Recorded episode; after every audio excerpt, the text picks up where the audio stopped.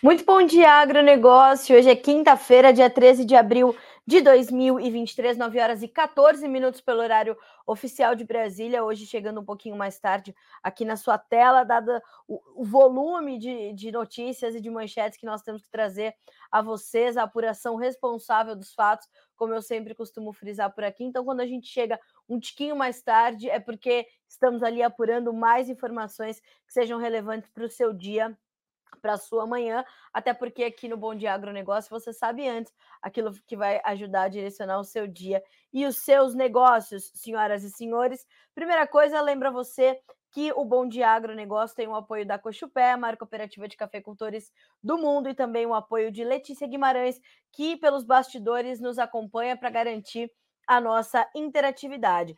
Linhas de comunicação aberta no Instagram, no YouTube, no Facebook e também pelo nosso site, o noticiasagricolas.com.br, onde também estamos ao vivo na manhã desta quinta-feira.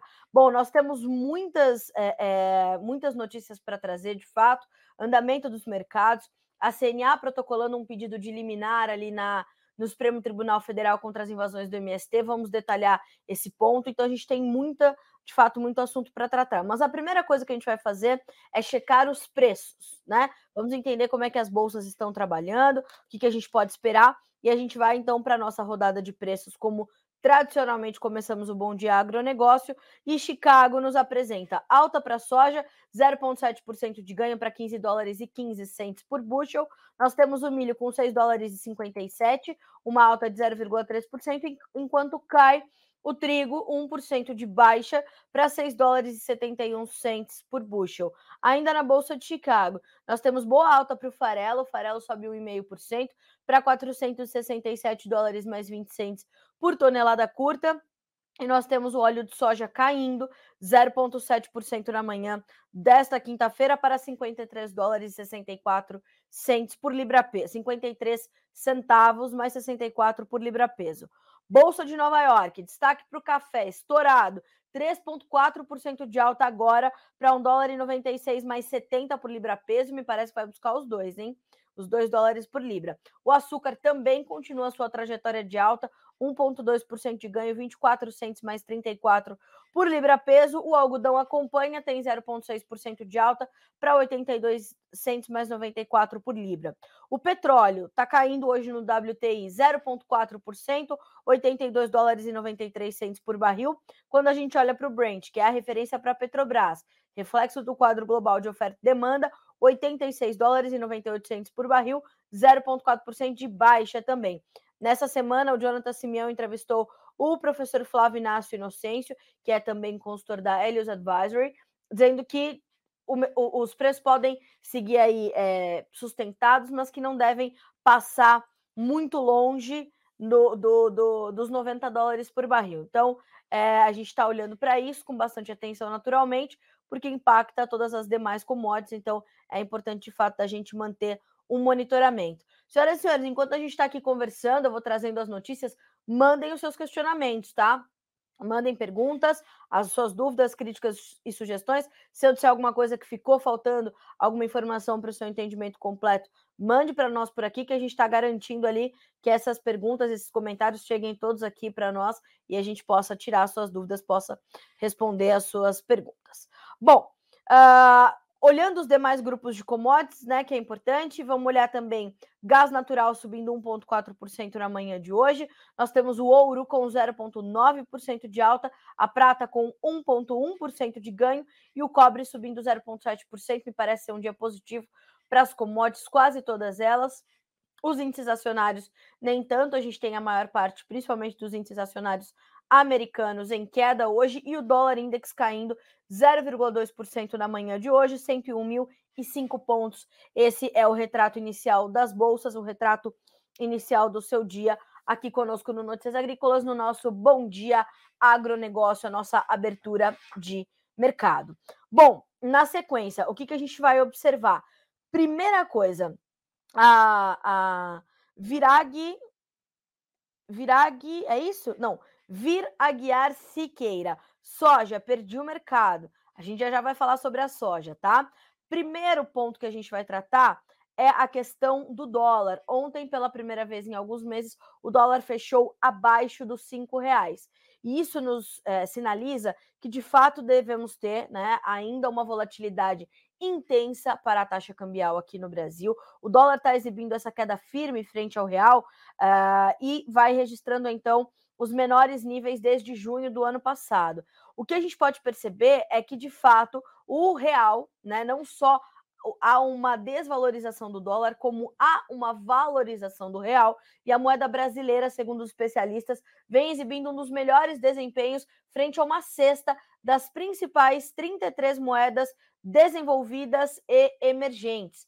Mas por que, que a gente vê o dólar caindo? O ponto 1 um são os dados mais fracos da inflação nos Estados Unidos, divulgados ontem, ajudaram a trazer essa, essa desaceleração da moeda americana e, naturalmente, uma valorização da moeda brasileira, fora que aqui no Brasil, internamente, a gente vai olhar também com um pouco mais de confiança, ou o mercado vai olhar pra, com um pouco mais de confiança para o que vem para diante, já que nós temos é, divulgada e explicada a nova regra fiscal, mesmo que preliminarmente, ou seja, agora o texto legal do arcabouço fiscal apresentado pelo Ministério da Fazenda, segue para o Congresso Nacional, onde será discutido na Câmara e no Congresso, o presidente no Senado. O presidente da Câmara dos Deputados, o deputado Arthur Lira, já garantiu celeridade, diz que vai tratar com muita prioridade a questão do arcabouço fiscal. Tendo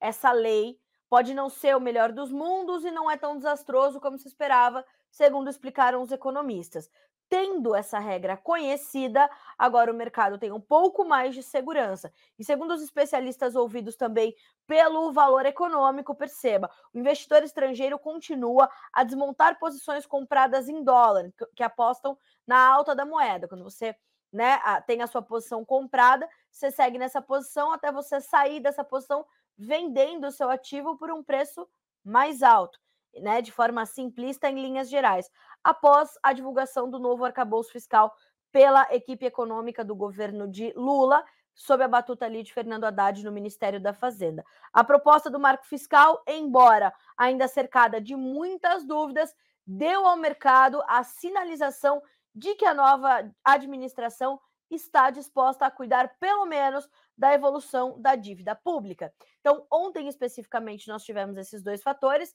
dados da inflação americana e a, a, as sinalizações mais claras sobre o arcabouço fiscal, embora ainda carregando muitas dúvidas, esse combinado de situações acabou provocando essa alta, essa baixa intensa do dólar. Hoje, os negócios seguem Uh, com essa trajetória negativa da moeda americana, nós temos uma baixa agora de 0,5% para R$ 4,92. A percepção do mercado, portanto, deste cenário é essa, promove esta baixa do dólar e eu sugiro a você que você faça um monitoramento constante desse movimento da taxa de câmbio, porque sim, ela vai pressionar a formação dos preços dos nossos produtos, principalmente aqueles que exportamos aqui no Brasil. Todavia, ela vai dar boas chances de formar custos de produção para as próximas temporadas. Este é o recado, esta é a, a, a sinalização inicial. Então, a gente, claro, vai continuar desdobrando esse assunto ao longo dos, dos dias e da nossa programação e buscando as análises para cada setor como ficam os custos de produção de soja, milho, trigo, café, é, itens que exportamos, como é que ficam a, a, a, alimentação animal, por exemplo, que tem alguns itens que são ali importados na nutrição dos animais. Então a gente olha para a questão cambial dessas duas dessas duas perspectivas um na formação do preço do seu produto, outra na formação dos seus custos de produção. E como nós temos parte da nossa produção lastreada em dólar, dos nossos custos lastreados em dólar, é importante que você faça esse monitoramento constante, portanto, ok? 9 horas e 23 minutos pelo horário oficial de Brasília. Só confirmando para você a última atualização da uh, moeda americana, R$ 4,92 uma perda de 0,53% agora. Bom, na sequência aqui dos nossos temas, a gente vai trazer agora essas novas altas que são registradas para a soja nesta quinta-feira. Percebam que nós temos ali ganhos mais é, intensos, claro, nos contratos mais próximos. Então, o maio, 15 dólares e 16 centos por bushel, 12 pontos e meio de alta. O julho, 14,84, subindo 11 pontos mais 75. O agosto, 14 dólares e 30, com 10 pontos mais 25 de alta. Mesmo ganho se registra para o setembro, que tem 13 dólares e 49 centos por bushel na manhã desta quinta-feira. O que, motiva essas altas da soja? Número um, o farelo. O farelo está subindo mais de 1,5% também na manhã de hoje, porque ainda reflete a condição do quadro argentino. Nesta semana, quando o USDA trouxe o seu novo boletim mensal de oferta e demanda, cortou a safra argentina, trouxe para baixo de 33 para 27 milhões de toneladas, diminuiu o processamento de soja da Argentina, diminuiu as exportações ou a sua estimativa para as exportações de farelo pelos argentinos, o que também ajuda nesse movimento todo, uma vez que nós estamos ali tratando do maior exportador global de farelo e de óleo de soja. Por que, que o óleo não cai, não sobe como o farelo? Porque nós temos outros substitutos, não é? E nós temos uma oferta considerável ali na Ucrânia, ali na região do Mar Negro, disponível à venda, e isso traz essa pressão sobre o, o, preço. Mais do que isso, hoje o petróleo cai também, vai ajudar a manter mais contida a movimentação do óleo de soja e dos demais óleos vegetais também, que já contam com esses outros fatores. Então, olhando para o complexo soja, o elo forte continua a ser o farelo. Né? Nós sabemos que o farelo tem uma oferta global restrita, temos esses problemas na Argentina, temos ali uma maior é, é, concentração de, de, de, de demanda é, que vai trocar de, de, de, de produto em função dessa restrição, mas como temos essa oferta ajustada, portanto, nós temos esse suporte importante que vem do farelo de soja para os futuros do grão. Claro que não é só isso, né? Claro que o mercado vai também recuperando parte de baixas que registrou nos últimos dias, vai recuperando patamares que são importantes para esse cenário, vai olhando uma safra menor de, da própria soja na Argentina, o novo dólar soja trazendo poucos efeitos até esse momento na comercialização do grão lá no nosso país irmão, aqui no nosso vizinho, né, para os argentinos. Então nós temos todo esse quadro. Fora que nós temos um clima norte-americano ou um mercado climático norte-americano no início, no começo e dando alguns sinais de preocupação. Ainda estamos falando de um frio intenso, muita neve e, consequentemente, muita água nesse degelo, nesse derretimento da neve, que pode causar ali uma, né, um encharcamento dos solos para o início do plantio da soja. O plantio do milho já está em andamento, mas ainda timidamente, 3% até o último domingo. Então, o mercado climático norte-americano nesse momento traz algumas ameaças. Não se fala numa ameaça à safra, ao potencial produtivo do produtor americano, mas estas condições de clima poderiam, segundo nos explicou ontem, inclusive Eduardo Vanin, analista de mercado da Agriinvest Commodities, que nós poderíamos ter uma diminuição das áreas de soja e milho. De fato, né? Essa possível diminuição das áreas de soja e milho por conta das adversidades climáticas poderiam trazer então essa condição mais, é, é, né, mais contida. Então, a gente está olhando para todos esses movimentos e vendo que o mercado encontra suporte. Fora que nós temos uma demanda presente, não tão intensa, né, como vimos em outros anos. Nós temos estoques finais nos Estados Unidos, estoques de passagem, como a gente chama, né, de uma safra para outra, muito apertados. Então, nós temos ali fundamentos que ainda dão suporte aos preços da soja na Bolsa de Chicago, o que é muito importante. Qual é o fator de pressão para as cotações? É, a, é principalmente a safra brasileira, né? É principalmente a safra brasileira robusta, são mais de 150 milhões de toneladas, mas o nosso fluxo muito difícil aqui ainda, o que se traduz em prêmios negativos e uma semana que tem sido muito travada para os negócios, muito travada para os negócios. Então a gente está falando, hoje a gente está com um probleminha no Instagram, né? Me parece que o, a gente está com a conexão um pouquinho instável por lá. Uh, dificuldades, esteja travando, algo nesse sentido, vocês podem migrar para o YouTube ou para o próprio noticiasagrícolas.com.br. A gente está trabalhando por lá também. A gente está ao vivo também nessas duas plataformas. Bom, Uh, Para arredondar aqui o nosso comentário sobre mercado de soja, sobre preços, entendemos Chicago, que temos ali um certo suporte e tudo mais, mas temos também uma volatilidade no front em função do mercado climático americano, né? E dessa condição toda do farelo, isso também está muito presente ainda. Agora, aqui para o Brasil, dois pontos da nossa, do nosso tripé de formação de preços estão ali pressionados, estão em momentos ruins, né? É, ou de baixa, melhor dizendo. Um deles é o dólar, que já comentamos. O dólar abaixo de cinco reais vai pressionar a formação de preços no Brasil, inevitavelmente, e os prêmios que seguem renovando e renovando e renovando as suas mínimas. Nós estamos num momento de preços muito, muito negativos. A gente está falando de 120, 130 até 140 do, uh, centavos de dólar negativos nos embarques mais curtos, ali maio, junho, né? Abril, maio, junho. E essa tendência de pressão nos prêmios, ela deve continuar pelo menos até o início do segundo semestre. A gente deve ter uma mudança ali só para final de julho, começo de agosto, quando os prêmios já nos sinalizam valores mais altos. Então, está falando do setembro com outubro já com 1 dólar e 50 acima de Chicago para os prêmios. Agora, veja como a gente fica meio que elas por elas, porque a gente, se a gente checa né, uh, o contrato maio com 15 dólares e 16 centos por bushel agora, mas um prêmio de 1 dólar e 40 negativo, a gente vai ter um pouco menos de 14 dólares por bushel. Se a gente está falando de um, de um setembro com um dólar de um prêmio de 1,50 acima, a gente está falando de pouco mais de 15 dólares por bushel, porque a gente tem aqui 3 dólares e 48 no setembro. Então, a gente tem agora dois momentos.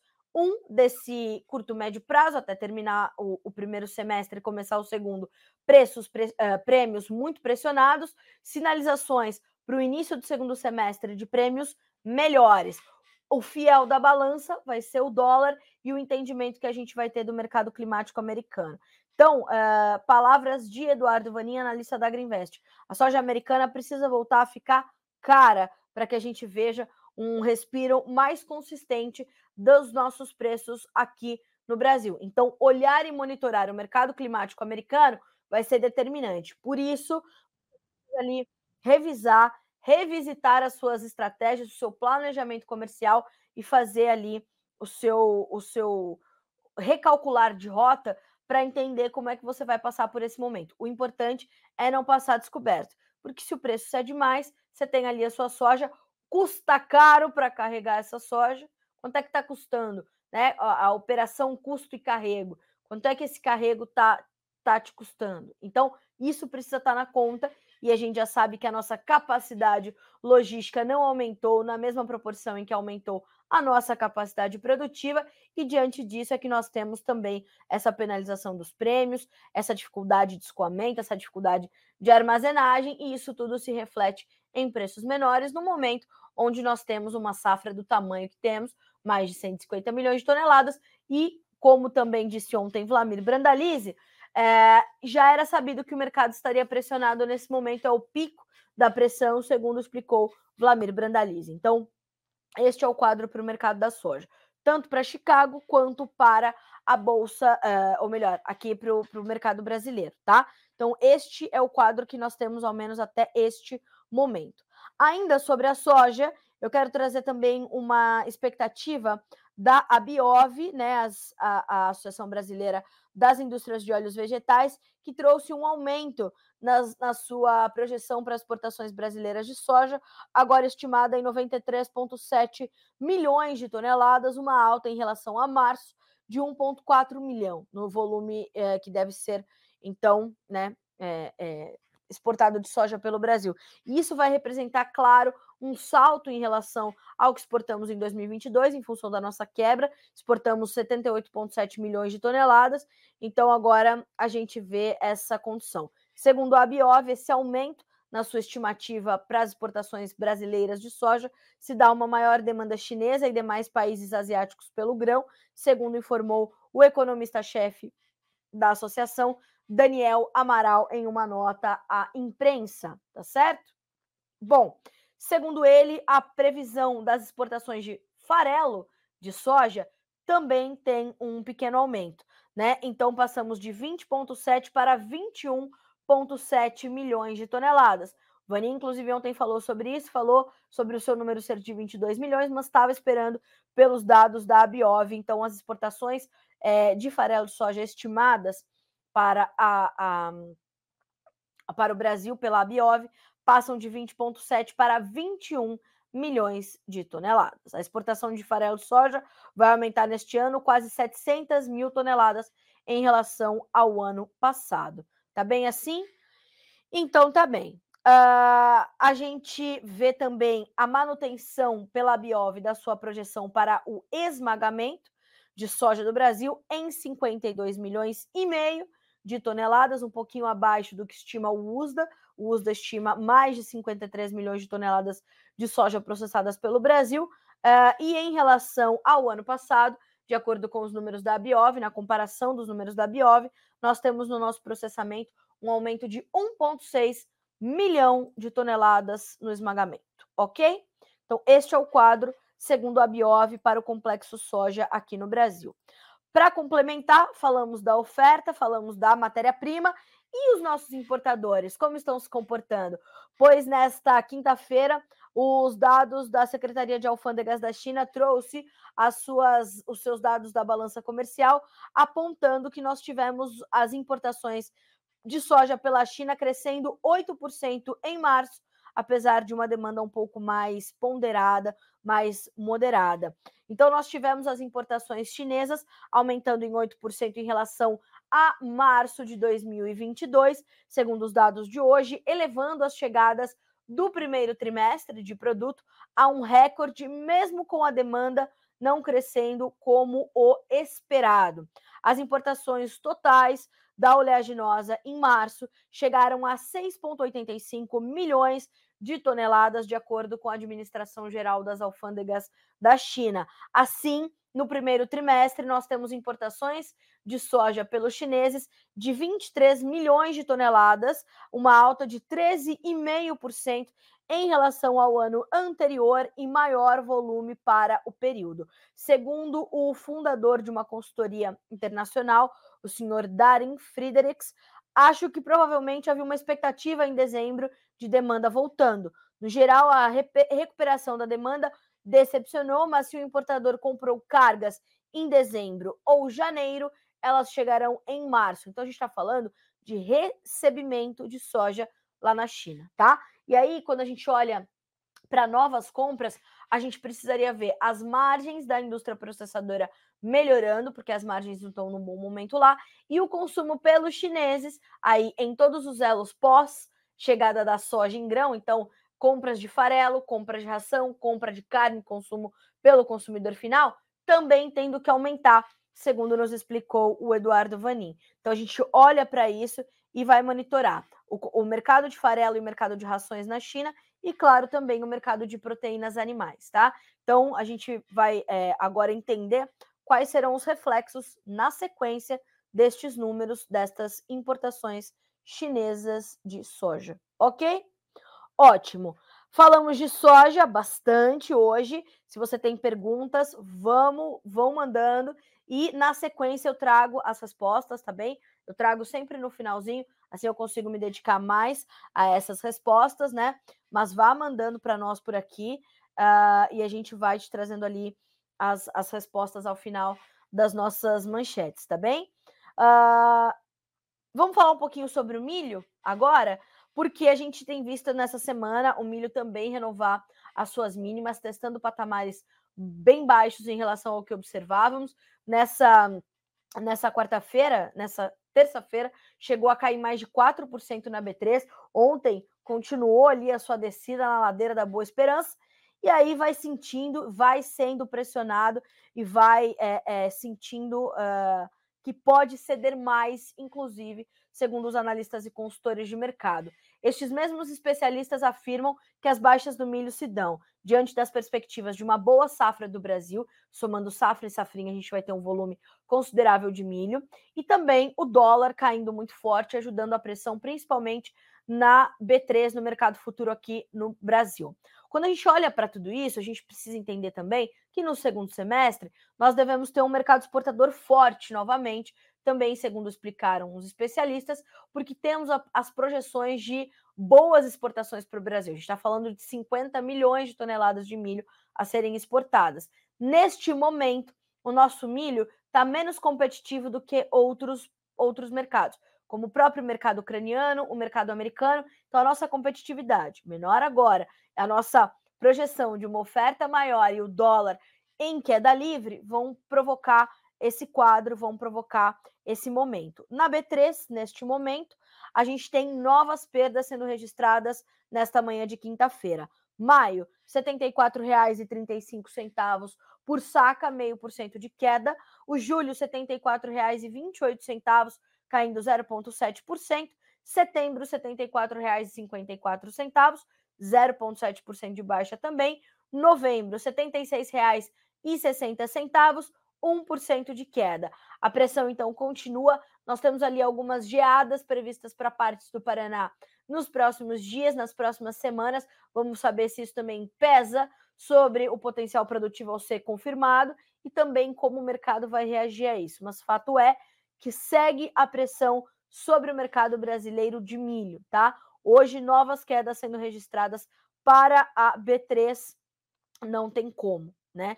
É, a gente vê essa, né, essa, essa situação. E mais do que isso, não caem só os preços na B3, mas caem também os prêmios do milho. E os prêmios poderiam virar, inclusive, ficar negativos, como os prêmios da soja, pelo menos para esses embarques mais curtos, também, segundo nos informou ontem o Eduardo Vanin, analista da Agriinvest, em entrevista aqui no Bom Dia Agronegócio. Aliás, amanhã, senhoras e senhores, a partir das 9 horas, horário de Brasília, teremos Matheus Pereira, diretor da Pátria Agronegócios, também nos ajudando a fazer um balanço da semana para o mercado de grãos e nos trazendo as perspectivas, as projeções do que a gente pode esperar aí para esses dois mercados, soja e milho, diante de um desenvolvimento da safrinha, conclusão da safra de verão e mercado climático começando para os americanos, muita coisa para a gente entender. Amanhã, então, temos Matheus Pereira conosco para fechar a semana resumo excelente e as sinalizações para o começo da próxima, ok?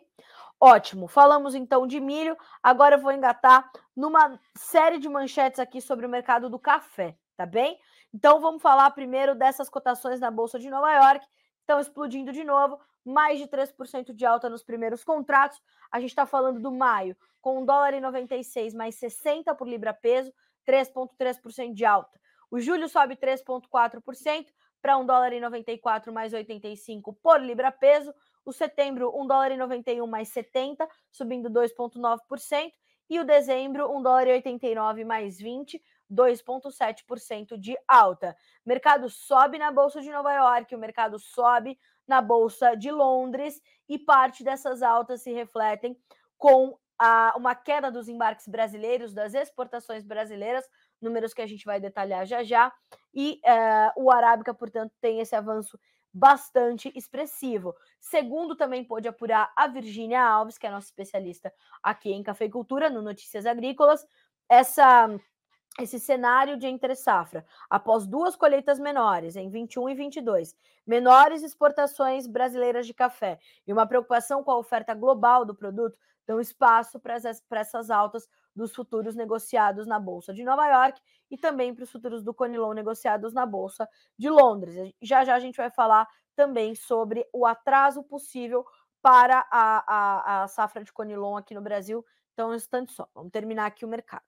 Bom, nós temos esse cenário, temos preocupação com a oferta global, a demanda está presente e crescendo, então, cenário fundamental positivo, preços em alta e numa trajetória consistente e importante. Me parece aí que o mercado vai buscar nos primeiros contratos os 2 dólares por libra peso, retomar esse patamar. Agora, para o Brasil, qual é a preocupação? Apenas o dólar abaixo de cinco reais. Então, ajustes, reposicionamento, mercado e o cafeicultor olhando para isso com muita cautela para avançar ou não com os seus negócios. Então, é, essa alta toda, essa pujança de avanço das cotações do café, ela não é refletida imediata e diretamente nas cotações do nosso mercado interno.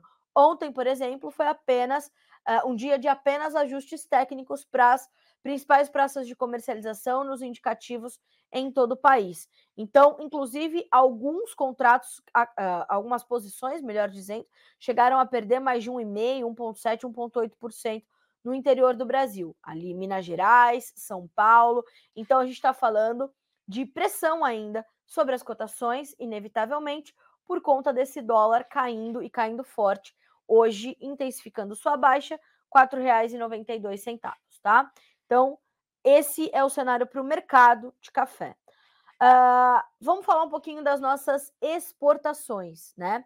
É, as nossas exportações vieram menores. O Brasil exportou 3,1 milhões de sacas de café em março, né? Uh, com uma receita cambial que recuou 26% no período. Uh, e a gente vê, portanto, essa dificuldade é, é, da oferta sendo refletida nesses dados das nossas exportações. O mercado estava ansioso por receber esses números, estava esperando de fato por uma, por uma exportação menor.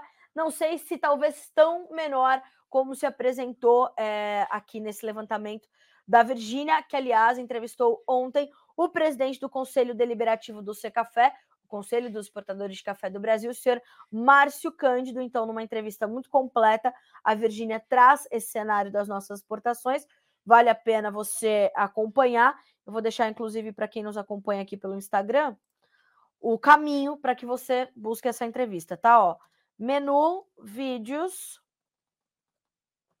menu, vídeos, café. Vai procurar por este título e pelo nome de senhor Márcio Cândido, ok? Então, vai é, recuperar essa, essa entrevista vai rever porque foi realmente bastante rica em detalhes, como sempre é, como todo mês a Virgínia traz os dados do Secafé. Então é importante você entender que esses números têm um impacto direto no direto na formação dos preços no mercado internacional, porque somos os maiores exportadores globais. Inclusive, a gente está vendo ali a, a, a, o pedido do Brasil de ter um prêmio na negociação para um café como tem o café da Colômbia. Virgínia nos trouxe ontem essa manchete também. Perdão. E nós temos então essa, essa todo esse acompanhamento uh, e a gente vai trazendo os detalhes para você tão logo eles sejam divulgados. Falamos do Arábica, vamos passar para o Conilon, porque ali no Conilon tem uma certa preocupação. A gente está falando de maturação tardia, falta de mão de obra e chuva, os três fatores se acumulando podendo pesar e atrasar a safra do Conilon aqui no Brasil. E veja só o que diz uh, a Virgínia também neste levantamento sobre o Conilon.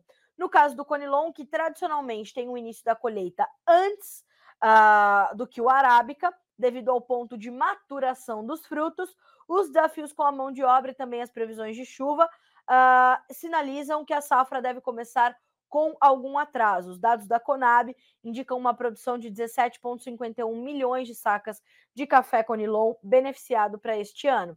De acordo com as informações apuradas pela Virgínia, a colheita até já começou em algumas áreas, com destaque para o sul da Bahia, mas ainda de forma muito tímida.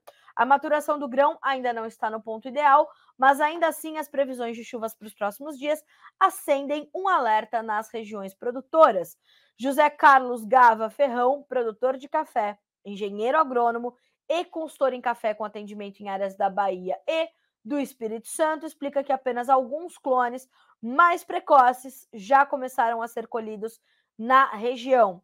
As chuvas, além de atrasar a mão de obra, tem a questão da queda dos frutos no chão. Aquele grão que está mais maduro começa a cair, mas ainda isso não impacta de forma tão agressiva, porque a maioria do café ainda está verde, é justamente essa maturação atrasada, tá bem? Então estamos de olho, estamos acompanhando essa situação. Atraso no café Conilon. Falei que eu ia engatar aqui numa série de manchetes sobre o café e assim prometido, cumprido. Vamos falar agora sobre o açúcar, porque os preços continuam, como eu já adiantei, a sua trajetória de alta e alta forte. Vamos abrir aqui as cotações do açúcar na Bolsa de Nova York. Lembrando que os preços estão em alta também no Brasil, principalmente para o açúcar cristal. Tenho reforçado isso aqui essa semana. E agora a gente está falando de altas de mais de 1% para os futuros do açúcar negociados no mercado futuro americano. Maio, 24 centavos mais 34 por libra peso, 1,2% de alta. O julho, 23 centos mais 64, 1,3% de ganho. O outubro, 23 centos mais 34, subindo 1,3%. O março, 23 centos mais 19 por libra peso, 1,2% de alta, tá? Então o mercado ainda está refletindo o seu cenário fundamental, principalmente de preocupações com a oferta em países importantes da Ásia, que são importantes também é, é, garantidores de oferta de açúcar. A gente tem este quadro, então a gente tem preocupações com ofertas da Tailândia, da Índia e com preocupações da oferta brasileira também aparecendo no radar. Além do que, as usinas estão optando pela maior produção de etanol em detrimento do açúcar. Tudo isso dando suporte a essas cotações. A oferta global de açúcar também está nesse nessa nessa preocupação toda, né? Está um pouco mais restrita e isso tudo vai trazendo então essa este quadro, este cenário de preços em alta e altas sustentáveis, né? E elas, a gente vê que elas vão se repetindo sessão após sessão, acumulando ganhos importantes. Os preços já marcaram suas máximas nas últimas semanas em seis anos na Bolsa de Nova York, em dez anos na Bolsa de Londres. Então não tá para brincadeira não o mercado do açúcar.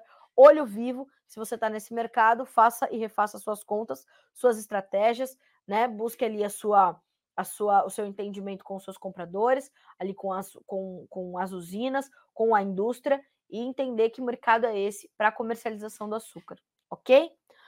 Bom, na sequência, vamos falar de proteínas animais, a gente vai falar de boi gordo, porque hoje o CPE trouxe a sua nota, como faz toda semana, a, apontando que os valores da arroba estão sendo negociados acima do valor da carne. Falei que hoje tinha muita coisa nesse Bom Dia Agro, hein?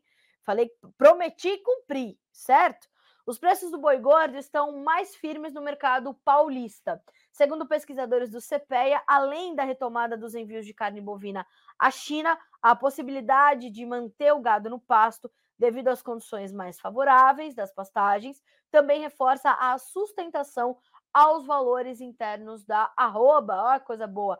Graças a Deus voltou a se recuperar, voltou a se sustentar, tá deixando o pecuarista respirar um pouco mais aliviado. Uh, já no mercado atacadista da Grande São Paulo, o ritmo de vendas da carne bovina segue lento, o que mantém os preços da carcaça praticamente estáveis. Assim, com a recente recuperação no valor da arroba bovina e a estabilidade nas cotações da carne, nesta parcial de abril, a média de preço do animal para abate voltou a superar a proteína. Vale lembrar que em março o boi gordo para abate foi negociado abaixo da carne, tá?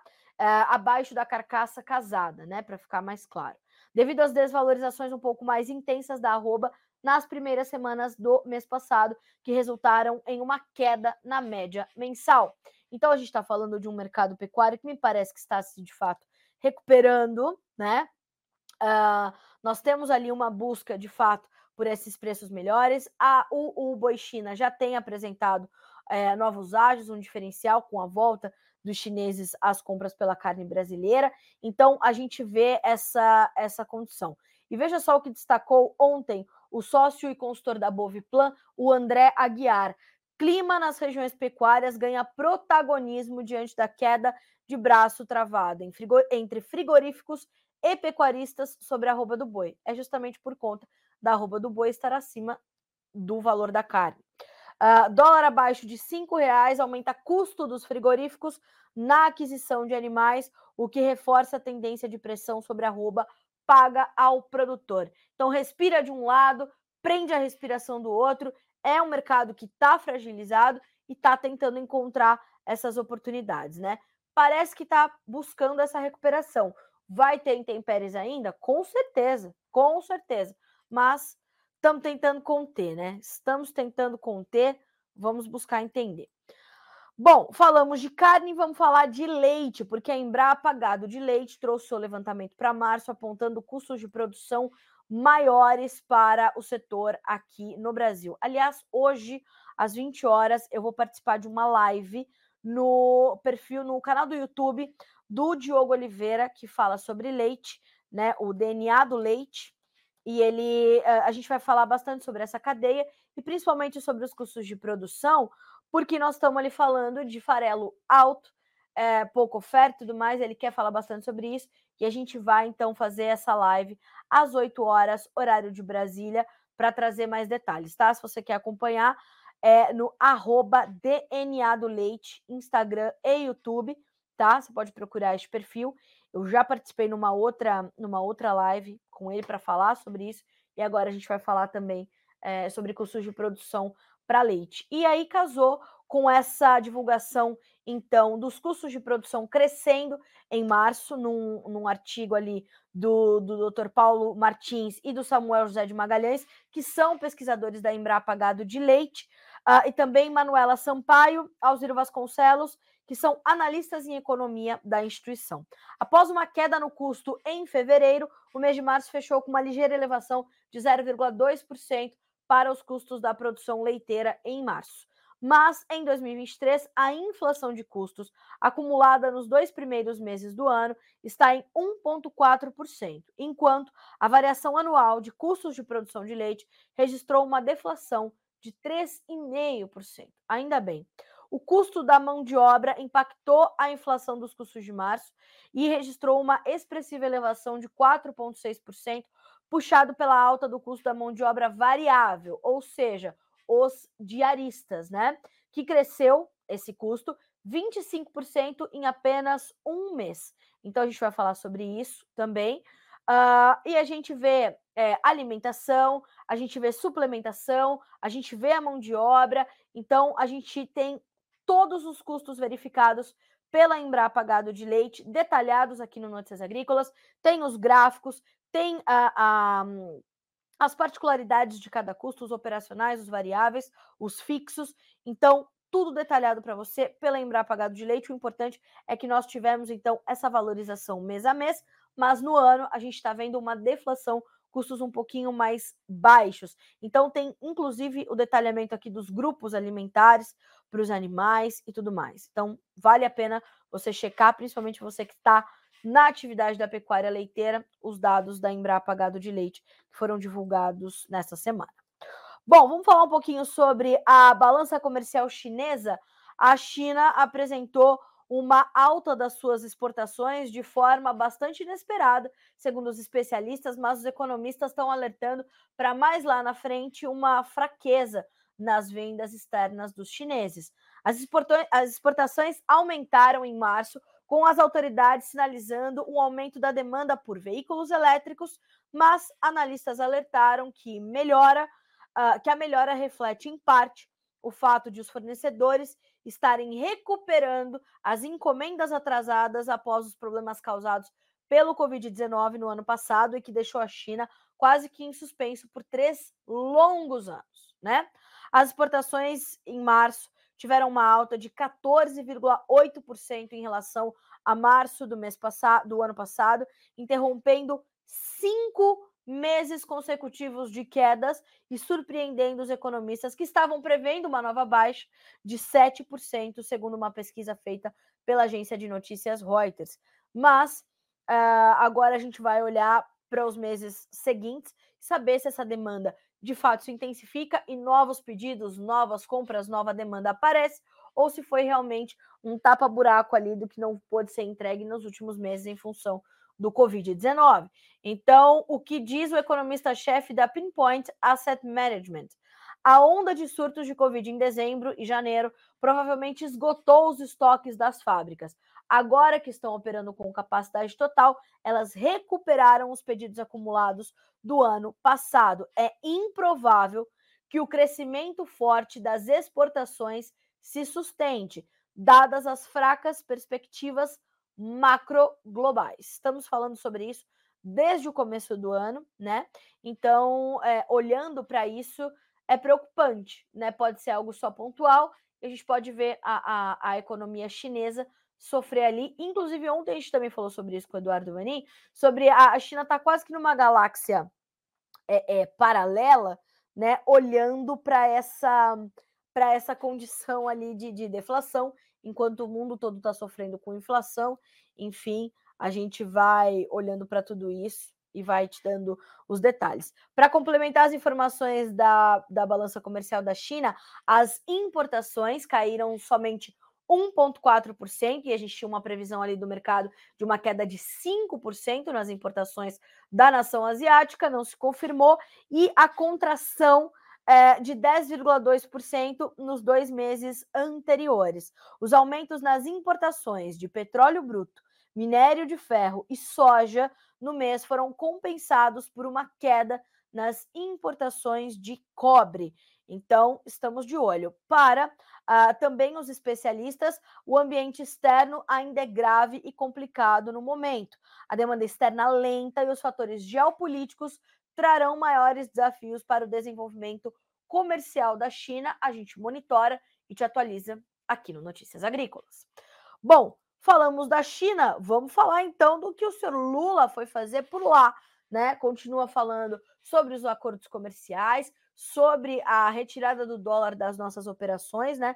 Das transações entre os dois países. Foi um acordo firmado no final de março, a gente tratou desse assunto aqui.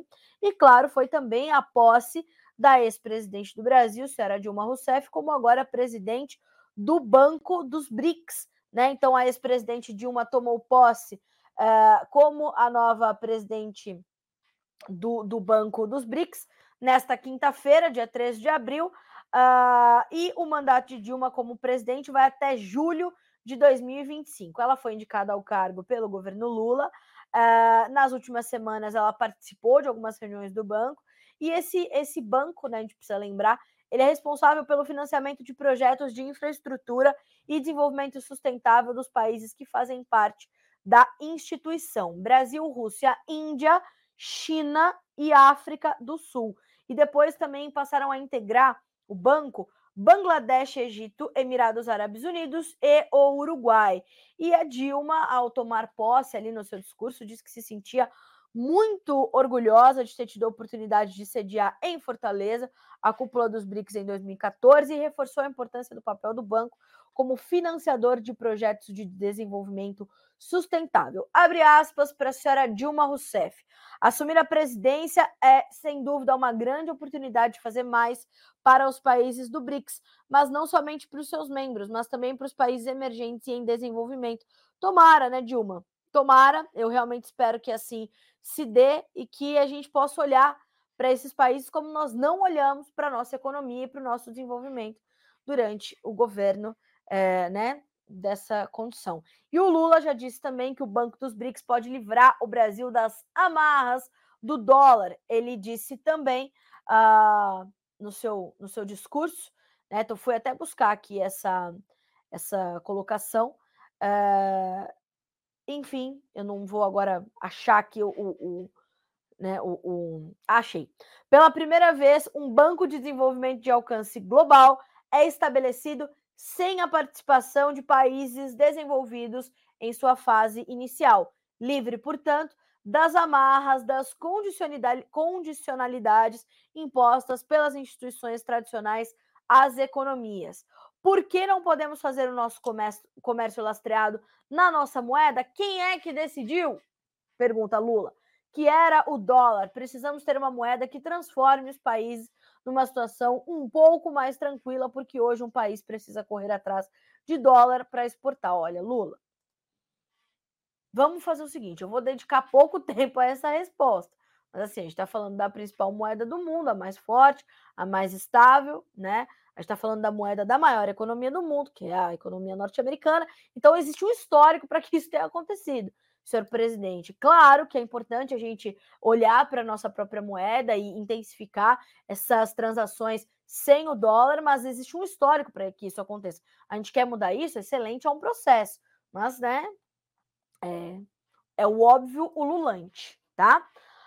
Uh, seguindo, vamos lá. Uh, agora a gente vai falar de um assunto muito, muito sério, muito importante, né? Vamos voltar para o Brasil, da China direto para o Brasil, porque a CNA, a Confederação Nacional da Agricultura, foi ao Supremo Tribunal Federal e protocolou na noite desta quarta-feira, dia 12 de abril, um pedido de liminar para barrar as invasões de terras de propriedades rurais por eh, representantes do MST, o Movimento dos Trabalhadores Sem Terra, e de outros grupos semelhantes ao MST.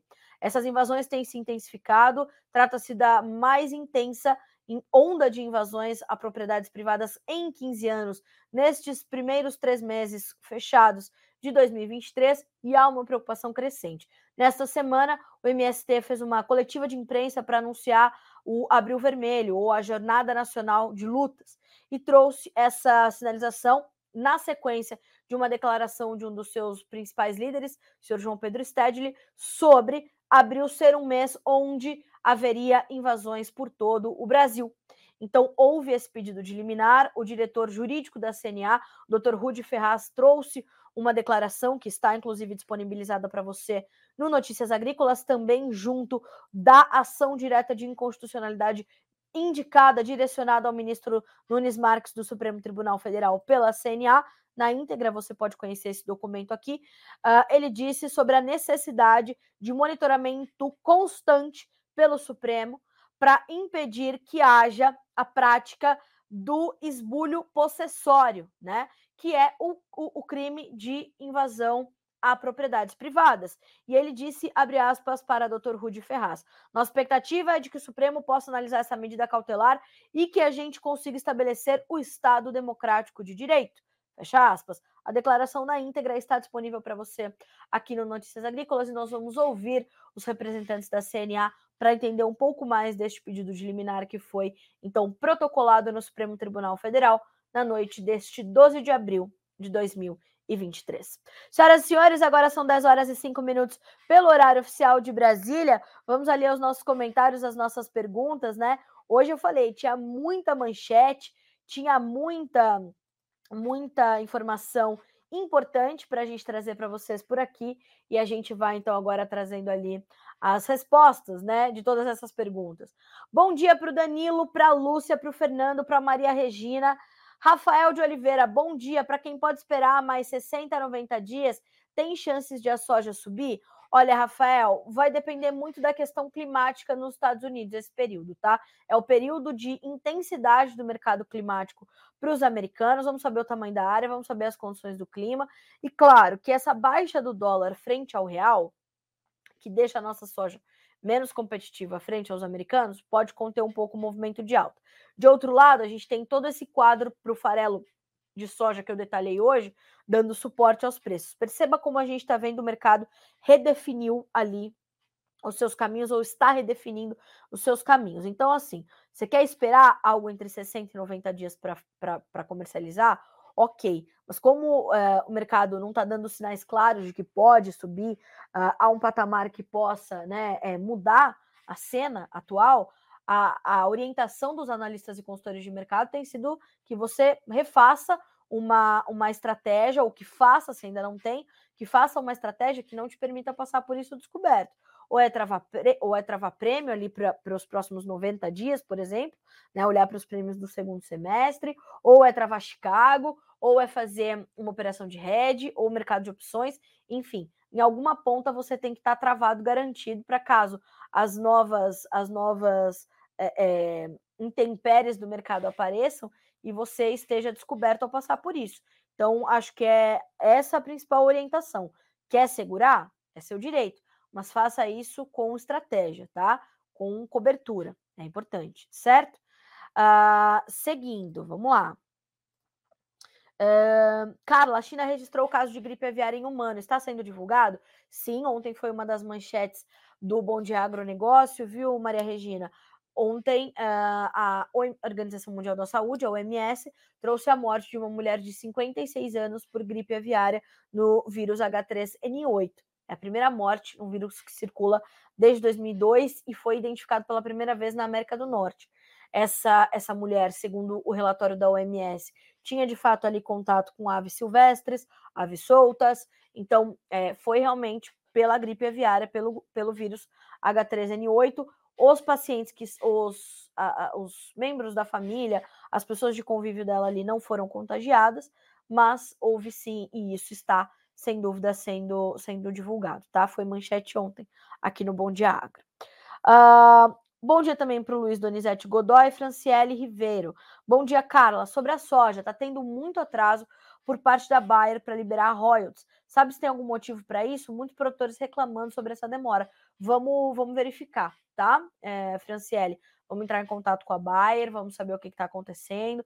Vamos apurar para vocês por aqui. Obrigada pela, pela teu comentário, pela tua pergunta. Cláudio Rodrigues, bom dia, Carla. Soja hoje na região de Uberlândia. Uberlândia, acho que a gente não vai ter, Cláudio. Vou ver aqui que praça que a gente tem de Minas para te trazer uma referência melhor. E vou buscar também aqui pelo Vlamir Brandalize, no levantamento da Brandalize Consulting. Vamos lá. Mercado físico. Eu tenho Machado, uh, Minas Gerais, com R$ 136,90. Ontem fechou com uma queda de 1,5%. Vamos ver se eu consigo aqui levantar o Brandalize. Vlamito, né? O mercado já, já adotou isso aí, Vlamito. Vamos ver aqui se eu consigo Uberlândia especificamente para ti.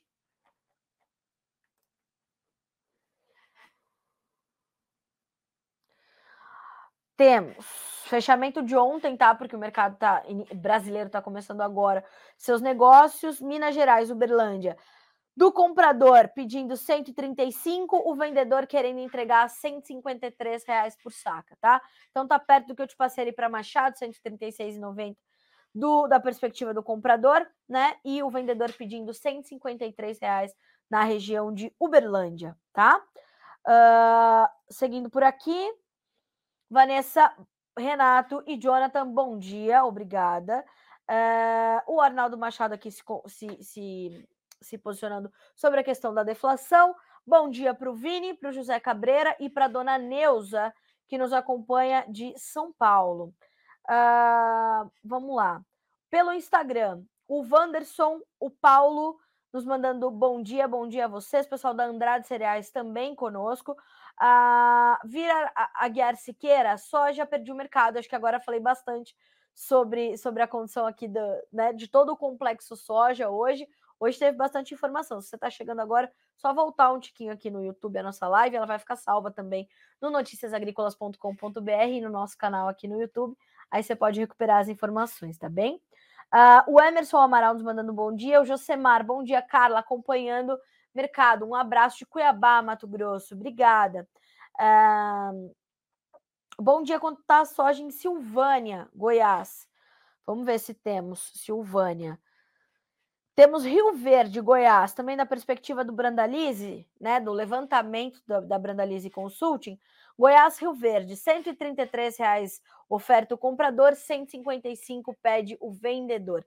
E a gente tem visto essa, esse gap de quase 20 reais por saco entre comprador e vendedor nas principais regiões é, do mercado interno, né? Na, nas cotações praticadas ali no mercado interno, ou pelo menos os indicativos para isso, tá? Uh, seguindo por aqui. Bom dia também para o Márcio Fagundes, que nos acompanha lá de Curitibano, Santa Catarina. Bom dia, meu amigo. Bom, senhoras e senhores, agora são 10 horas e 11 minutos pelo horário oficial de Brasília.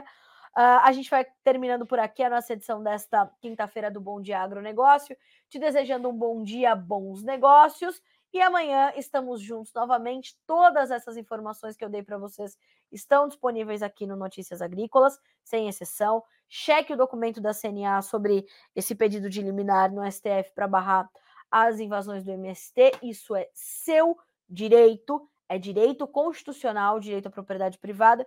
E eu vou concluir aqui com uma aspas da CNA, tá? A CNA tem a obrigação estatutária de promover a defesa e a proteção da categoria agropecuarista, representar, organizar e fortalecer os produtores rurais brasileiros, defender seus direitos e interesses, promovendo o desenvolvimento econômico, social e ambiental do setor agropecuário, além de colaborar com as entidades congêneres no sentido de obter a paz social e o progresso econômico do país. E é isso que traz a ação direta de inconstitucionalidade que foi encaminhada ao ministro Nunes Marques. Vamos ver o que, que o STF traz, então, de novidades sobre este pedido de liminar nos próximos dias, nas próximas horas. Tá certo assim? Minha gente, vamos terminando por aqui, certo? E amanhã estamos juntos novamente com a companhia de Matheus Pereira, diretor da Pátria Agronegócio, para nos fazer um belo resumo do mercado de grãos e nos trazer as sinalizações da semana que vem. Enquanto isso, vamos conversando aqui pelo Notícias e trazendo as principais manchetes e destaques para você. Até amanhã.